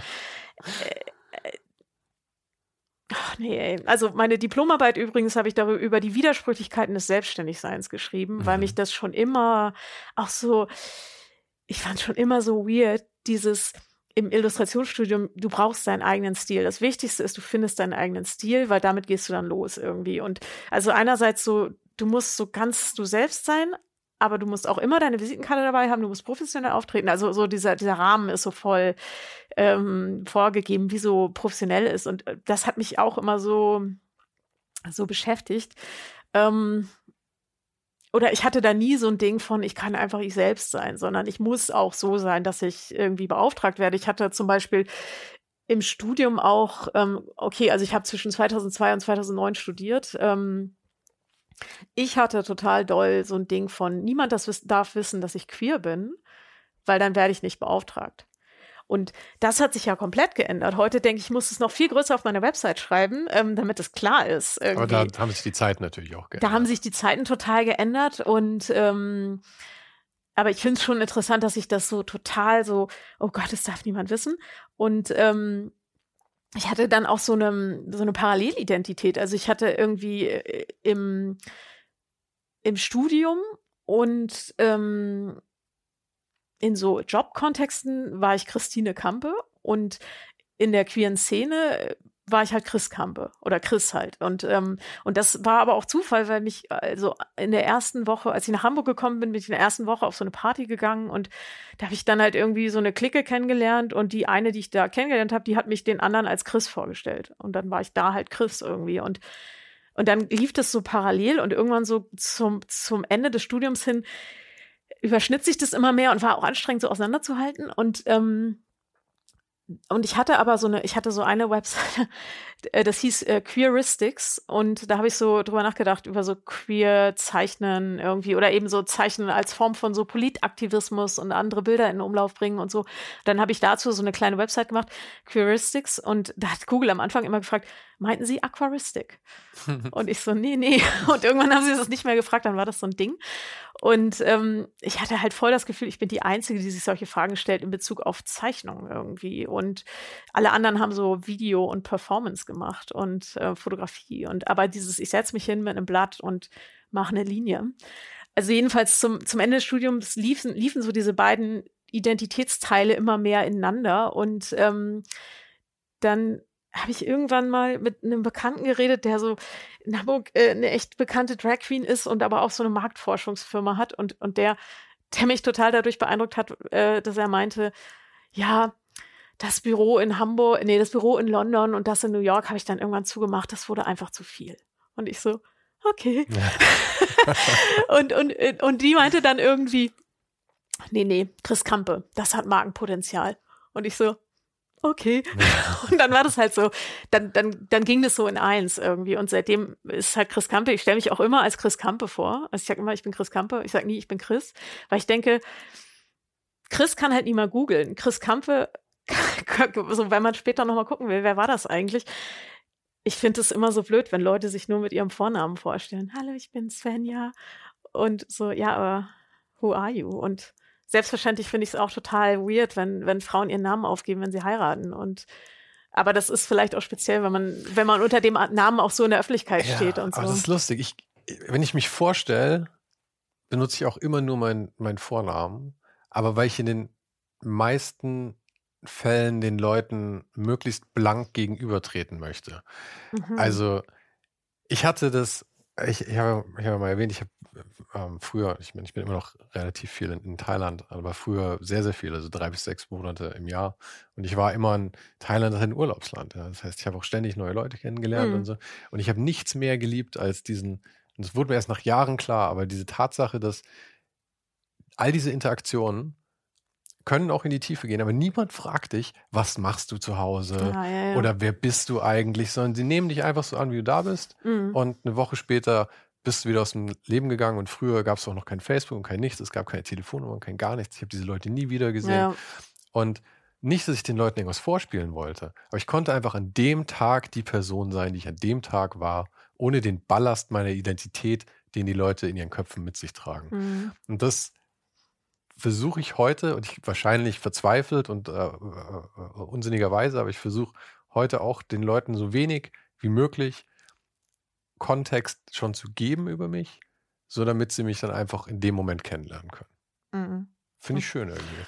Also, Funktioniert ja. klingt professionell auch, natürlich nee, nicht. genau, klingt, klingt auch einleuchtend. Und äh, ich glaube, das, was ich meine, ist halt jetzt so in diesem äh, als äh, im Rahmen meiner Selbstständigkeit und oder einfach so, wo es halt ein, also ein wesentlicher Teil meiner Arbeit ist ja irgendwie äh, cool im Internet rüberzukommen oder oder irgendwie so sowas zu produzieren, wo die Le Leute dann denken, ach toll, Chris Kamper, die macht voll ihr Ding und so und ähm, und das dann irgendwie toll finden und und auch so oder irgendwie sowas zu produzieren, wo wo man denkt, das ist jetzt ähm, die ist irgendwie sympathisch oder oder oder äh, politisch auf der richtigen Seite oder finde ich auch oder irgendwas. Und ähm, ja, ich glaube, deswegen ist so das mit diesem, ich bin Chris Kamp. Ja, aber verstehe ich voll. Ich, ich, ich meine, das kann ja auch total einschränkend sein, einfach. Eben auch dieses politisch auf der richtigen Seite stehen und dass die Leute das alle verstehen und so. Vor allem, wenn man dann auch noch auf, auf Instagram irgendwie vielleicht schon oder Social Media oder so irgendwie so ein Bild von sich hat und auch eine gewisse Nummer von Leuten, die einem da irgendwie folgen, weil die einen ja dann auch einfach einschränken irgendwie. Also in meinem eigenen Kopf, ja, dass ich denke, okay, die Leute erwarten das von mir, so und so zu mhm. sein. Also versuche ich auch dieses Bild aufrechtzuerhalten. Aber ich meine, das typische Ding auf Social Media ist ja einfach, dass man einfach nicht zeigt, wenn es einem scheiße geht, zum Beispiel. Ja, also, ja, darüber haben wir, glaube ich, weiß nicht, ob wir da vorhin schon drüber gesprochen haben, aber ich, ich bin auch immer voll zurückhaltend oder ich irgendwie kann ich mit diese mag ich diese ganzen Mental Health Diskussionen nicht und und also ich würde das auch nicht, ich, ich würde da auch nicht äh, jeden, jeden Durchhänger so zeigen. Ich glaube, wenn man irgendwie bei Newsletter und, und Instagram liest, dann, dann weiß man einfach, dann weiß man alles über mich. Einerseits und andererseits äh, hatte ich mal so bei irgendeinem Seminar war so eine Bekannte ähm, äh, und ähm, da sollte man sich dann so gegenseitig vorstellen und die meinte dann so, Mensch, ich folge dir auf allen Kanälen und ich weiß nichts über dich. Und ich so, yes, das ist die Idee. Aber es ist ja überhaupt die Idee, das ist ja auch gelogen, weil wenn man auf deinen Blog schaut, gehst du ja durchaus auch ins Detail. Ja, aber es ist auch, auch persönlich. Ja, aber es ist auch, ähm, also ich habe, als ich 500 Follower hatte, habe ich mir überlegt, okay, euch kenne ich jetzt nicht mehr alle persönlich. Wer seid ihr eigentlich? Also wer seid ihr? Und, und da habe ich mir schon ziemlich genau überlegt, was ich zeige und was ich nicht zeige. Und seitdem ich irgendwie, weiß ich nicht, 15, über 15.000 Follower bin, also als es so eine gewisse Größe hatte und ich, ich weiß nicht, es ist ja trotzdem immer noch ein kleiner Account oder so. Ähm, aber als es so eine gewisse Größe hatte, dachte ich, und was mache ich jetzt damit? Und, und das, also ich will das halt nutzen, um bestimmte Sachen anzusprechen. Mhm. Und, und es ist aber immer, also ich will jetzt nicht sagen, es ist eine Fiktion, aber es ist, es ist nicht identisch mit dem, was ich, glaube ich, glaube ich, wäre ich, wäre ich total privat bin. Und das hat auch damit zu tun, also genau, ich bin, ich habe dieses Ladenbüro in Hamburg ähm, seit fast zehn Jahren und äh, ich bin da im Sommer 2014 eingezogen. Ungefähr zeitgleich habe ich mit Instagram angefangen ähm, und ich hatte also diese, die Situation mit dieser Raum ist komplett offen. Die eine Seite ist aus Glas, die Leute können mir da auf die Finger gucken und ich mache Sachen auf Instagram und da dachte ich so, ich muss mir jetzt überlegen, was ich zeige und was ich nicht zeige, weil das halt total transparent irgendwie ist. Und, ähm, und seitdem das so mit diesem Ladenbüro und Instagram so viel dann doch auch in die Öffentlichkeit geht, geht halt auch, gehen, also sind mir die Sachen, die, die nicht in die Öffentlichkeit gehen, total wichtig irgendwie. Also ich mache nie oder fast nie so Home Stories oder, oder irgendwas, wie sieht meine Wohnung aus? Oder also ich habe einmal, glaube ich, ich habe einen Reel, äh, da muss man sehr weit scrollen, äh, von mir und meiner Freundin, wie wir so einen Hit äh, singen. Also meine Freundin macht total viel Musik und wir singen dann immer zu Hause und äh, machen so Hits. Ähm, also meistens läuft es so, dass ich irgendwas sage, das findet sie lustig und dann macht sie sofort so eine Melodie dazu. Und ähm, leider beschränken sich unsere Hits auf Refrains. Mhm. Also die haben leider sind das keine ausgearbeiteten Songs, sondern immer nur so Refrains. Aber davon gibt es ganz viele. Ähm, die Band heißt Express Sperrmüll. die erste Platte soll super Plattdeutsch heißen. Aha. Und ähm, naja, und davon gibt es ein Reel irgendwie ganz weit unten in meinem Instagram äh, für Leute, die suchen wollen. Aber sowas mache ich sonst nie, weil ich halt denke, nee, das so, es gibt Bereiche, äh, oder es gibt so eine, so eine öffentliche Figur und die erzählt persönliche Sachen, um diese persönlichen Sachen politisch zu machen. Oder aus politischen Gründen erzähle ich was über was halte ich von Pride äh, Marches oder, oder sowas? Oder wie gehe ich mit Rückenschmerzen um? Also so, aber das ist dann irgendwie in dieser Funktion von, ich bin selbstständig, ich stehe in der Öffentlichkeit und ich will diese Reichweite, die ich da habe, nutzen, um sowas auch zu thematisieren. Und gleichzeitig gibt es auch viele Sachen, die ich nicht thematisieren will oder wo ich von vornherein denke, oh, das will ich nicht in den Kommentaren hören. So. Aber es ist ja wieder genau dasselbe wie, wie mit, äh, mit der Selbstständigkeit und was einem dabei gebracht wird. Weil du suchst dir eben auch da eine Nische letzten Endes. Du suchst dir, ähm, du stellst dich spitz auf, um diese Themen tatsächlich irgendwie beleuchten zu können und alles andere rauszulassen. Genauso wie die Leute halt sagen, du musst entweder Lettering machen oder Manga oder was auch immer. Du musst dir halt irgendeinen Stil aussuchen. Und ich, weil das ist ja auch kein schlechter Rat, muss man ehrlich sagen. Wenn die Leute dir also im Studium sagen, du musst dich spezialisieren, ähm, weil wenn du dich nicht irgendwie spitz aufstellst, dann wissen deine Kunden nicht, ähm, ob du gut für sie bist. Und genauso weiß ein Publikum da draußen nicht, ob du gut für sie bist oder interessant für sie bist, wenn du nicht sagst, das hier sind meine Themen und die anderen Sachen beleuchte ich nicht. Also da ist es ja dann sehr übergreifend irgendwie. Ja, und, äh, und es ist ja auch eine Chance, einfach irgendwie, also so, glaube, das ist jetzt blöd, das zu erzählen. Ich, ich versuche es irgendwie anders zu erzählen. Ähm, ich finde, ich, find, ich würde mich freuen, wenn du es blöde erzählst. Also ich war kürzlich in der Situation, ich muss es, glaube ich, so ein bisschen äh, allgemeiner halten, äh, sonst ist es äh, doof für die Leute, die daran beteiligt sind, wo äh, jemand zu mir meinte, also mit mir redet die Person nicht, ähm, weil ich habe dafür, glaube ich, zu viele Antifa-Aufkleber auf meinem Rechner. Mhm. Und dann dachte ich, warum redet diese Person mit mir? Und, und die Person hatte halt so AfD-Ansichten. Und ich dachte so, warum redet diese Person mit mir? Und daraufhin habe ich mir so einen Fuck Nazis Aufkleber auf den Rechner jetzt geklebt, was mir eigentlich total fern liegt, so, so Sticker auf meinen Rechner zu machen. Es wäre viel zu unordentlich und so. und ähm, dann dachte ich so, nee, das muss schon klar sein irgendwie. Und, und ich glaube, das ist ähm, ja auch eine Chance, dass das jetzt geht, zu sagen, ähm, das und das ist meine Haltung. Wenn euch das nicht passt, gibt ja genug andere Leute und, und, und dass es tatsächlich über sowas wie Instagram oder so äh, oder Social Media geht, ähm, das so auszusieben durch bestimmte Äußerungen irgendwie und, und das finde ich schon eher ähm, angenehm, auch für die Arbeit. Also, dass da dann oft ja sowas entsteht. Äh, den, also ich habe einfach in den, in den zehn Jahren, in dem ich mein Büro All Things Letters habe, also das habe ich mit diesem Einzug in das Ladenbüro und dem Anfang von Instagram habe ich auch All Things Letters das so genannt und mich eben auf, auf Lettering spezialisiert. Und das ist genau, hat genauso funktioniert, wie du gesagt hast, dass in dem Moment, wo ich gesagt habe, ich mache alles in Buchstaben, aber ich mache keine Figuren, ich mache auch keine Websites, ähm, konnten sich die Leute das auch merken. Und ich dachte am Anfang noch, hm, ja, kommt überhaupt genug zusammen und das, ist ja jetzt so speziell, wer braucht das denn und so. Nö, irgendwie, also sie brauchen es dann vielleicht nur einmal im Jahr, aber dann falle ich ihnen halt auch ein.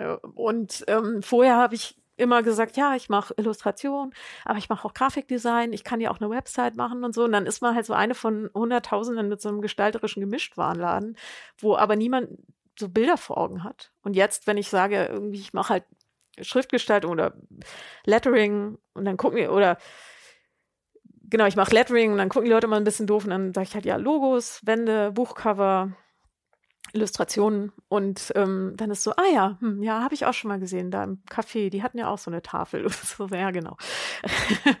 und das, äh, seitdem funktioniert es halt mit der Spezialisierung und ähm, ja, ich habe wieder den Faden verloren, aber, aber so in, in diesem Zusammenhang von, ah ja, genau, ich wollte sagen, äh, dass ich viele Aufträge über Instagram gekriegt habe und dass es oft die Situation ist, dass die Leute schon irgendwas über mich wissen und ankommen mit, wir finden deine Sachen so gut. Und das ist ja irgendwie, also dafür ist ja diese ganze Außenauftrittsarbeit, um an den Punkt zu kommen, wo die Leute halt schon was wissen und wollen, dass ich das mache. Und ähm, und nicht bei mir ankommen, weil irgendwer jetzt hier was machen muss, sondern die wollen, dass ich das mache und dann geht es halt auch alles nicht mehr so über den Preis und das ist halt die angenehme Situation. Ja, das ist halt, ich meine, das ist das Ziel, muss man eigentlich genau. sagen. Besser kann es nicht sein. Genau und und die ganz und und die also ein großer Aufwand oder die eigentliche Arbeit ist halt dieses ähm, was ich halt am Anfang meinte, nett rüberkommen im Internet. Irgendwie so, dass die Leute denken, oh ja, die ist ja cool und so. Ja, und das, das darf man, das darf man immer nicht unterschätzen, dieses, die ist ja cool, weil ähm, oder mit der will ich was machen. So. Ja, ja, genau, weil es geht ja, die Arbeit muss, also das klingt immer so, als würde ich die Arbeit runter machen oder sagen, die ist nicht so wichtig. Aber ich finde, die Arbeit, die man tatsächlich macht, muss ein gewisses Maß an Professionalität Total. und Qualität haben. Aber darüber hinaus ist es gar nicht mehr so wichtig in den meisten Fällen. Darüber hinaus spielt dann die, die, die zwischenmenschliche Komponente eine viel größere Rolle ja. eigentlich. Ja, ja, total. Und, und ich hätte jetzt gesagt, die Arbeit muss ja sowieso gut sein. Mhm. Aber das stimmt, glaube ich, auch nicht. Also so, oder da, manchmal ist die Arbeit ja auch gar nicht so gut, aber die Personen sind einfach cool mit Menschen und dann funktioniert ja. das darüber. Ähm, Oder manchmal hat man auch nur gute Verbindungen, ist aber eigentlich, eigentlich macht man nur Scheißarbeit, aber man kriegt trotzdem noch Aufträge. Voll, das gibt's auch. Und ähm, ja, genau. Und, und ich glaube, bei mir ist es schon auch so, dass ich ähm, ich bin auch kurz davor, das, oder ich nenne es oft schon gar nicht mehr Lettering. Ich sage jetzt oft, ich mache Schriftgestaltung, obwohl Schriftgestaltung eigentlich ja Type Design ist. Mhm. Und ich finde aber, ich mache ja auch Schriftgestaltung, also ich mache keine Fonts oder ich krieg, ich mache schon auch Fonts, aber die werden nie fertig irgendwie. Ähm, auf deinem Schaufenster hast du quasi jedes Mal eine eigene Schrift gemacht. Ja, genau. Ich meine jetzt so Schriften, die, ja. die, die fertige Fontdateien sind, die man tippen kann, die fange ich immer an. Und ich, ich habe ja mit Ulrike Rausch dieses Buch äh, Making Fonts geschrieben über, über äh, Type Design, also so ein Einstieg ins Type Design für äh, eigentlich für Leute wie mich, die so Illustration studiert haben oder Grafikdesign und einmal gerne eine eigene Schrift machen wollen. Und ähm, wir haben halt dieses Buch veröffentlicht und ich habe noch nicht einen von fertig gemacht. Also eigentlich war beim das Fazit für mich bei diesem Buch war, okay, mich interessiert doch nur das erste Drittel oder die ersten zehn Prozent, wo es halt um Gestaltung geht. Und ähm, das ist doch schön, das über, auch über sich selber zu lernen dann, oder? Ja, voll. Es denken nur immer alle, dass ich irgendwie auch Fonts mache. Das mache ich halt. Aber es ist für mich auch was völlig unterschiedliches, weil das Schöne am, am Lettering, wie du es machst, ist ja eigentlich, äh, dass es so so viel Varianz gibt, dass jeder, jedes A ein anderes A ist eigentlich. Und genau das eliminiert man ja komplett mit, ne, mit einer Font. Genau, und dann gibt es halt schon, so wie Ulrike ähm, äh, macht ja mit, mit ihrem Label Liebefonts, die ist ja so voll spezialisiert auf, auf Schriften, die aussehen wie handgeschrieben. Und dann kann man halt wahnsinnig viele Variationen da rein programmieren und, und irgendwelche Austauschmechanismen und so. Man kann ja schon viel machen mhm. irgendwie. Und ja, und mich interessiert eben doch so dieses, ich habe eine bestimmte Wortfolge und wie gebe ich der jetzt so eine individuelle Form? Und, und dann, ähm, also und mich interessiert, dass ich am Lettering, dass ich halt immer diese, diese Grundform habe, also so, äh, so, so diese Skelettform von wie, wie halt ein A aussieht oder wie ein äh, E aussieht, halt eine Senkrechte mit drei Armen und, und dann finde ich halt interessant, okay, und wenn ich zehn Arme mache, ist es noch ein E oder ist es dann ein Kamm? Also so auch wirklich, also man hat, für mich das Coole am Lettering ist, man hat so eine Konvention und und die kann ich aber pushen irgendwie oder, oder die kann ich immer wieder neu gestalten und immer wieder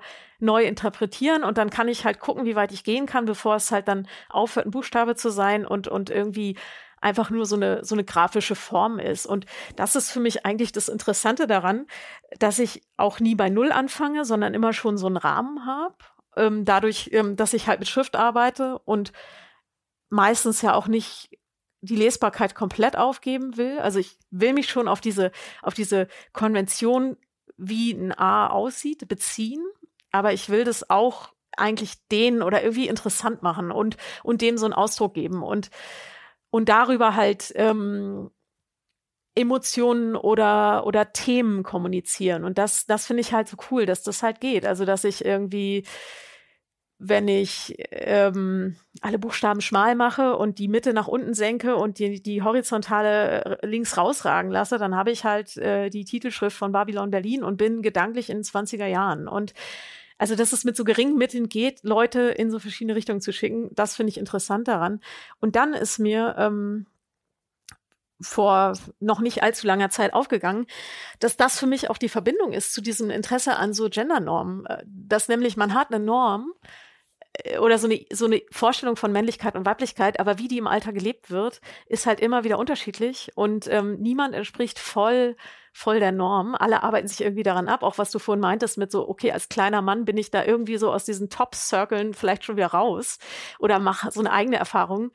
Ähm, und und das finde ich, oder das ist für mich, glaube ich, auch die, die Verbindung zwischen dem, was ich früher gemacht habe, als ich so figürlich zu so queeren Themen gezeichnet habe und, und, und diese Auseinandersetzung mit Schrift als so eine Norm, die ich halt so ausloten kann. Also wo ich so an die Grenzen gehen kann und gucken, irgendwie, wie weit geht das? Wir sind eigentlich jetzt wirklich gerade mitten, mittendrin, aber das Problem ist, dass du jetzt gleich zu einem Talk musst. Deswegen würde ich mich sehr freuen, wenn wir das vielleicht von anders nochmal fortsetzen. Ja, gerne. Und that's it.